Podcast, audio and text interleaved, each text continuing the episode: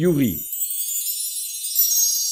À quelques jours de nos, la campagne s'était vêtue d'un épais manteau blanc dont nulle charrette, nul homme, nul animal n'avait abîmé l'aspect.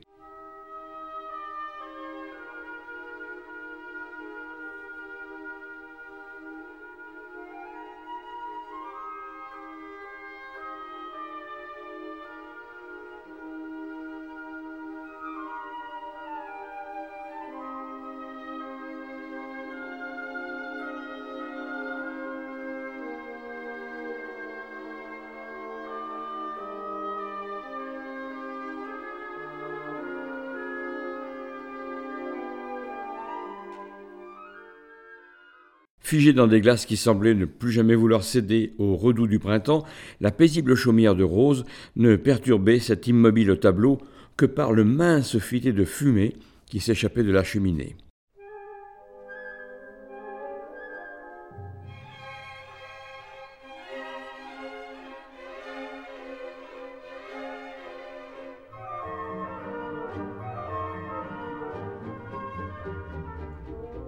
À l'intérieur, la lumière venait uniquement d'une modeste bouinotte. Une bouinotte, c'est une petite ouverture murale qui laisse passer la lumière. Et du feu qu'elle veillait à ne pas trop entretenir afin de pouvoir passer le plus longtemps possible dans cet isolement contraint. Du matin au soir, elle filait la laine pour en faire du fil qui serait ensuite récupéré, pour un prix modique, par le maître tisserand qui lui donnait de l'ouvrage. Rose était veuve depuis trois ans à présent, et les souvenirs de sa vie d'avant venaient parfois la surprendre au cœur d'une nuit froide et sans sommeil. Son époux, le grand Germain, était meunier, et elle vivait avec lui une vie de labeur et de servitude, mais il était doux et travailleur, courageux et aimable. Elle ne pouvait guère espérer plus.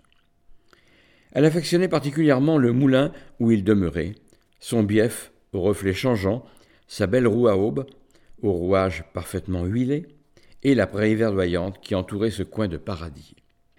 Elle tenait sa maison propre, faisait un tourteau de seigle et d'orge que son homme dévorait avec envie et aidait au moulin autant que possible. La seule ombre à ce bonheur paysan était l'absence de descendance qui rendait parfois Germain chagriné et Rose affligée de ne pouvoir remplir son devoir parfaitement. Au village, on se moquait de ce meunier qui ne savait pas y faire et que l'on soupçonnait souvent de vol. On disait qu'il s'enrichissait à chaque trémie et que les sacs de farine qu'il rendait après avoir écrasé les grains s'allégeaient à chaque pesée. Ces méchantes conversations n'avaient aucun fondement, mais elles circulaient comme le feu du diable, alimentées, pourtant, par de simples fétus de paille. Un jour, le grand Germain, une nouvelle fois accusé de voler la pitance de ses congénères, fut pris à partie par deux hommes que la famine avait rendu fou. Ils ne lui laissèrent aucun répit, et son corps fut retrouvé mort le lendemain à la porte de la meunerie. Les coupables ne furent jamais appréhendés, et l'on demanda à Rose de quitter sa maison, car un autre meunier devait venir s'y installer avec sa famille d'ici peu. Cependant, on accepta de lui louer une vieille borderie à l'entrée de la forêt.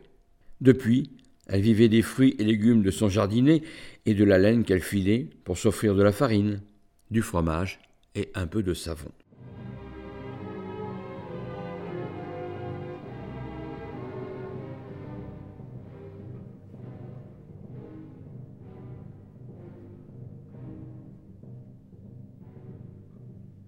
Elle ne côtoyait guère les voisins alentours.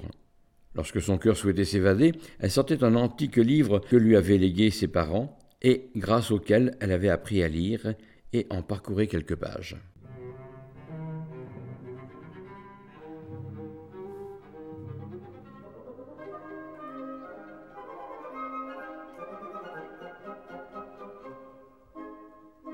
Ce récit imaginaire l'emportait, alors, vers des rivages inconnus et flamboyants, bien loin de son morne quotidien. Un soir, peut-être vers minuit, Rose fut réveillée en sursaut par un grand vacarme. Elle pensa d'abord qu'un arbre était tombé sur le toit de la chaumière ou sur la cheminée. Elle se leva donc aussitôt, déposa un châle chaud sur ses épaules et s'empressa de raviver le feu. La maisonnette semblait intacte et lorsqu'elle sortit dehors et en fit le tour, elle constata qu'il en était de même à l'extérieur. Avant qu'elle ne referme la porte de bois, elle entendit un animal hurler à la mort.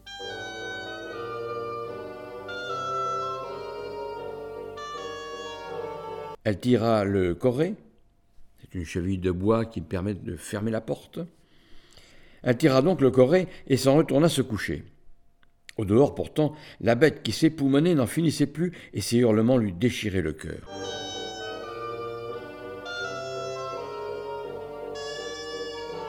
Peut-être un animal, un chien, s'était-il pris dans un des pièges posés par les gardes-chasse du domaine. C'était déjà arrivé.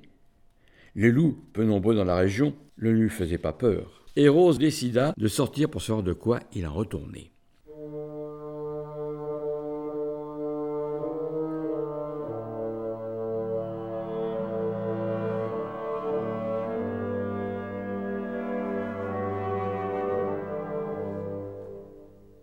Elle s'emmitoufla, prit une lanterne, un fléau, seule arme dont elle disposait, et sortit. Avant Glacial lui fouettait le visage, mais elle avançait vers le lieu où se trouvait l'animal en détresse.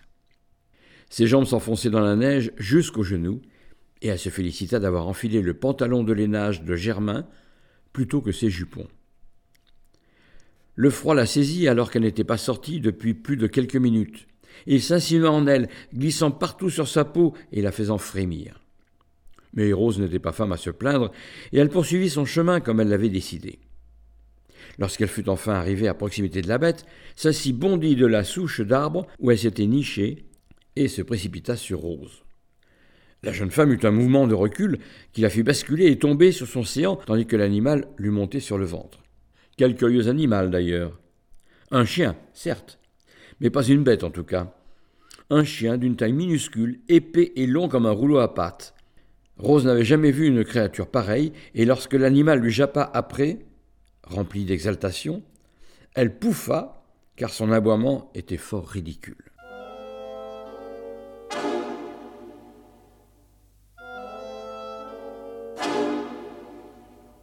Elle se souvint alors d'une fable dans laquelle on évoquait une grenouille qui voulait se faire aussi grosse qu'un bœuf et rit de plus belle.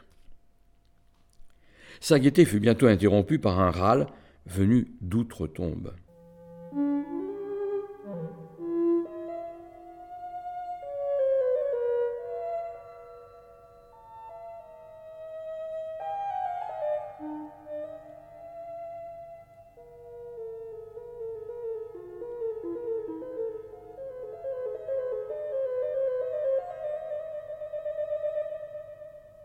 Tremblante des pieds à la tête, autant à cause du froid que du son qu'elle venait d'ouïr, elle se redressa vivement en écartant le curieux chien.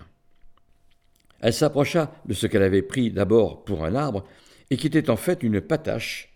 Une patache est une charrette. Retournée, dont la moitié gisait dans une mare obscure. Sur le côté de celle-ci, un corps pratiquement immergé, un homme était à l'agonie. Rose fit aussitôt le tour de la patache en prenant bien soin de ne pas tomber dans l'eau, et s'approcha du mourant.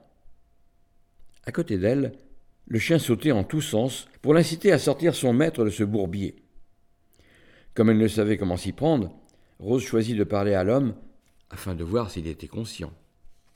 Hé, toi, là Je me nomme Rose, et je vis à quelques pas d'ici. Sens-tu tes jambes dans l'eau? Est-ce de l'eau, ou plutôt de la boue qui t'entoure? Le moribond se mit à gémir, et une langue inconnue sortit de sa bouche. Peut-être le froid le faisait-il délirer. N'étant pas plus avancée, Rose se décida. Elle suspendit sa lanterne à une branche proche et se mit en devoir d'extirper l'homme de la fosse où il allait mourir. Elle parvint à dégager un de ses bras, le massant pour le réchauffer afin de lui donner le fléau avec lequel elle comptait le tirer hors de la vase.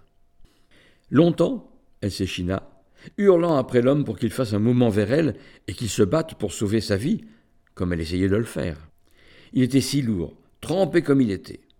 À côté d'elle, le chien s'était assis et regardait Rose. Si seulement ce gredin était venu avec une bête plus robuste, au lieu de cela, il n'avait apporté que ce corneau aussi gros qu'une poule. À force d'entêtement, et après avoir déversé sur l'homme un chapelet d'encouragement et de jurons, Rose arriva à le hisser hors de l'eau. Il fallait à présent le ramener jusqu'à la maison, et cela, non plus, ne fut pas chose aisée. Heureusement, appuyé sur le fléau, il parvint à se remettre debout quand il finit par s'évanouir complètement à la porte de la chaumière. Le soleil était sur le point de paraître, et le feu avait réchauffé l'unique pièce de la chaumière. Elle se mit en devoir de le raviver, puis se concentra sur son hôte impromptu. Elle le débarrassa de ses habits, que la boue et la neige faisaient ressembler à d'horribles haillons, et le mit à nu sur une couverture devant la cheminée. Ensuite, elle versa de l'eau dans la marmite et commença à frictionner le corps froid comme la mort avec un onguent de sa composition à base de menthe poivrée. De temps à autre, elle s'arrêtait pour boire un peu de tisane ou en proposer à l'homme, mais celui-ci demeurait sans connaissance. À bout de force, Rose couvrit le corps de la couverture la plus chaude qu'elle possédait et s'installa près du feu.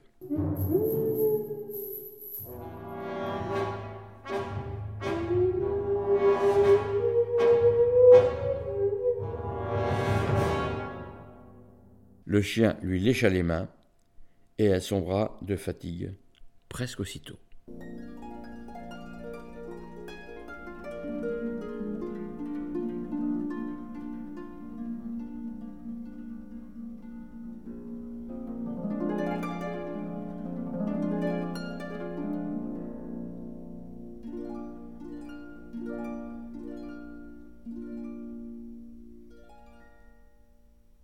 Quelques heures plus tard, c'est une odeur alléchante qui l'éveilla. Toute la maisonnée en était emplie. Ce parfum n'avait rien de comparable avec ce que Rose avait déjà inhalé.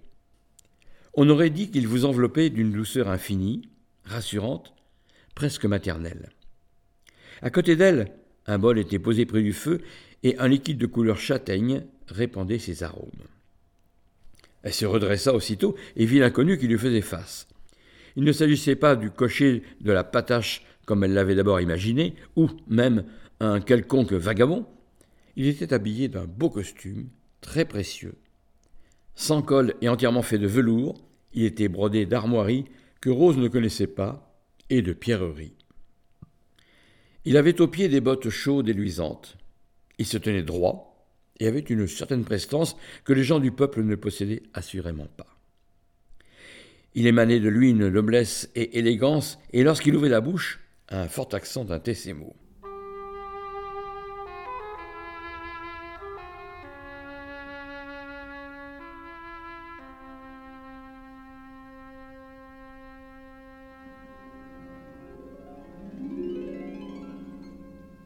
Il parlait pourtant un français parfait. Vous m'avez sauvé la vie, madame. Cette nuit m'avait fait preuve d'un grand courage et de beaucoup de ténacité pour m'arracher à mon destin. Sans vous, je n'aurais pas vu le jour. Rose s'empourpra et fit une révérence devant l'inconnu. Pourtant, elle n'osa rien dire. Elle se sentait tellement gênée face à ce seigneur d'un rang bien plus élevé que le sien, sur lequel elle avait crié toute la nuit, et qu'elle avait entièrement dévêtu. Soudain, elle se sentait honteuse. Parlez-moi. Il eut un mouvement vers elle, mais elle se recula immédiatement. Il alla chercher le bol de la boisson qu'il avait préparée et le déposa sur la table devant Rose. Il l'invita à prendre place. Il s'assit, et elle finit par faire de même. C'est du chocolat, lui dit-il, en parlant de la boisson. Je l'ai apporté dans de mes voyages. Vous verrez, c'est très bon et revigorant. Buvez, regardez, j'en bois aussi. Elle trempa ses lèvres dans le breuvage et une chaleur voluptueuse se répandit dans tout son corps.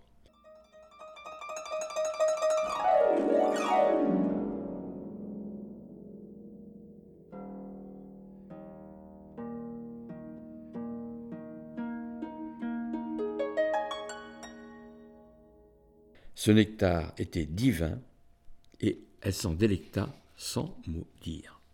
Parlez-moi, supplia-t-il à nouveau. Leurs regards se croisèrent et enfin la langue de Rose se délia, euh, sans doute la faute à cette délicieuse décoction. Elle lui raconta cette nuit et comment elle l'avait sauvée, car ses souvenirs demeuraient vagues. Elle évoqua le hurlement de son chien et son curieux aspect. En retour, il s'ouvrit à elle comme s'il discutait avec son égal. Il était slave, de l'embouchure de la Neva, comme il tint à le préciser à Rose, et venait, avec ses compagnons, chercher fortune dans l'ouest où le climat était plus propice. Au cœur de la tempête, il les avait perdus. Ensuite, il avait joué de malchance. Il avait tiré pendant plusieurs jours avant de tomber dans cette mare. Paniqué, son cheval s'était enfui. Il voyait sa fin venir lorsqu'il avait entendu la voix de Rose. Elle lui montra le seul bagage qu'il avait pu retirer du bourbier. Entièrement confectionné avec divers coupons de tissu, celui-ci recoupait toute sa fortune. Des feuilles de papier roulées sur lesquelles il avait dessiné sa famille restée au pays et ses amis, des vêtements tout brodés de pierres précieuses et une bourse avec une quinzaine de pièces d'or. Vous êtes bien riche et le destin a sauvé ce qui vous permettra de mener une vie prospère dans notre pays. Dès que nous pourrons, nous irons au village pour louer un patachon qui vous conduira sur les traces de vos compagnons. Gageons qu'il ne lui faudra pas plus de deux semaines pour retrouver leurs traces. Ici, nos cochers sont entêtés et ont une carte dans la tête. Rien ni personne ne se perd chez nous. Cependant, la neige ne leur laissa pas de répit et chaque jour, ils repoussèrent leur voyage en ville. Nous passa, puis l'année nouvelle vint, et chaque jour, ils s'apprivoisaient davantage. Les rires envahirent la maison pour ne plus jamais l'abandonner, et lorsque le printemps fut venu, il n'était plus question pour Yuri de quitter Rose.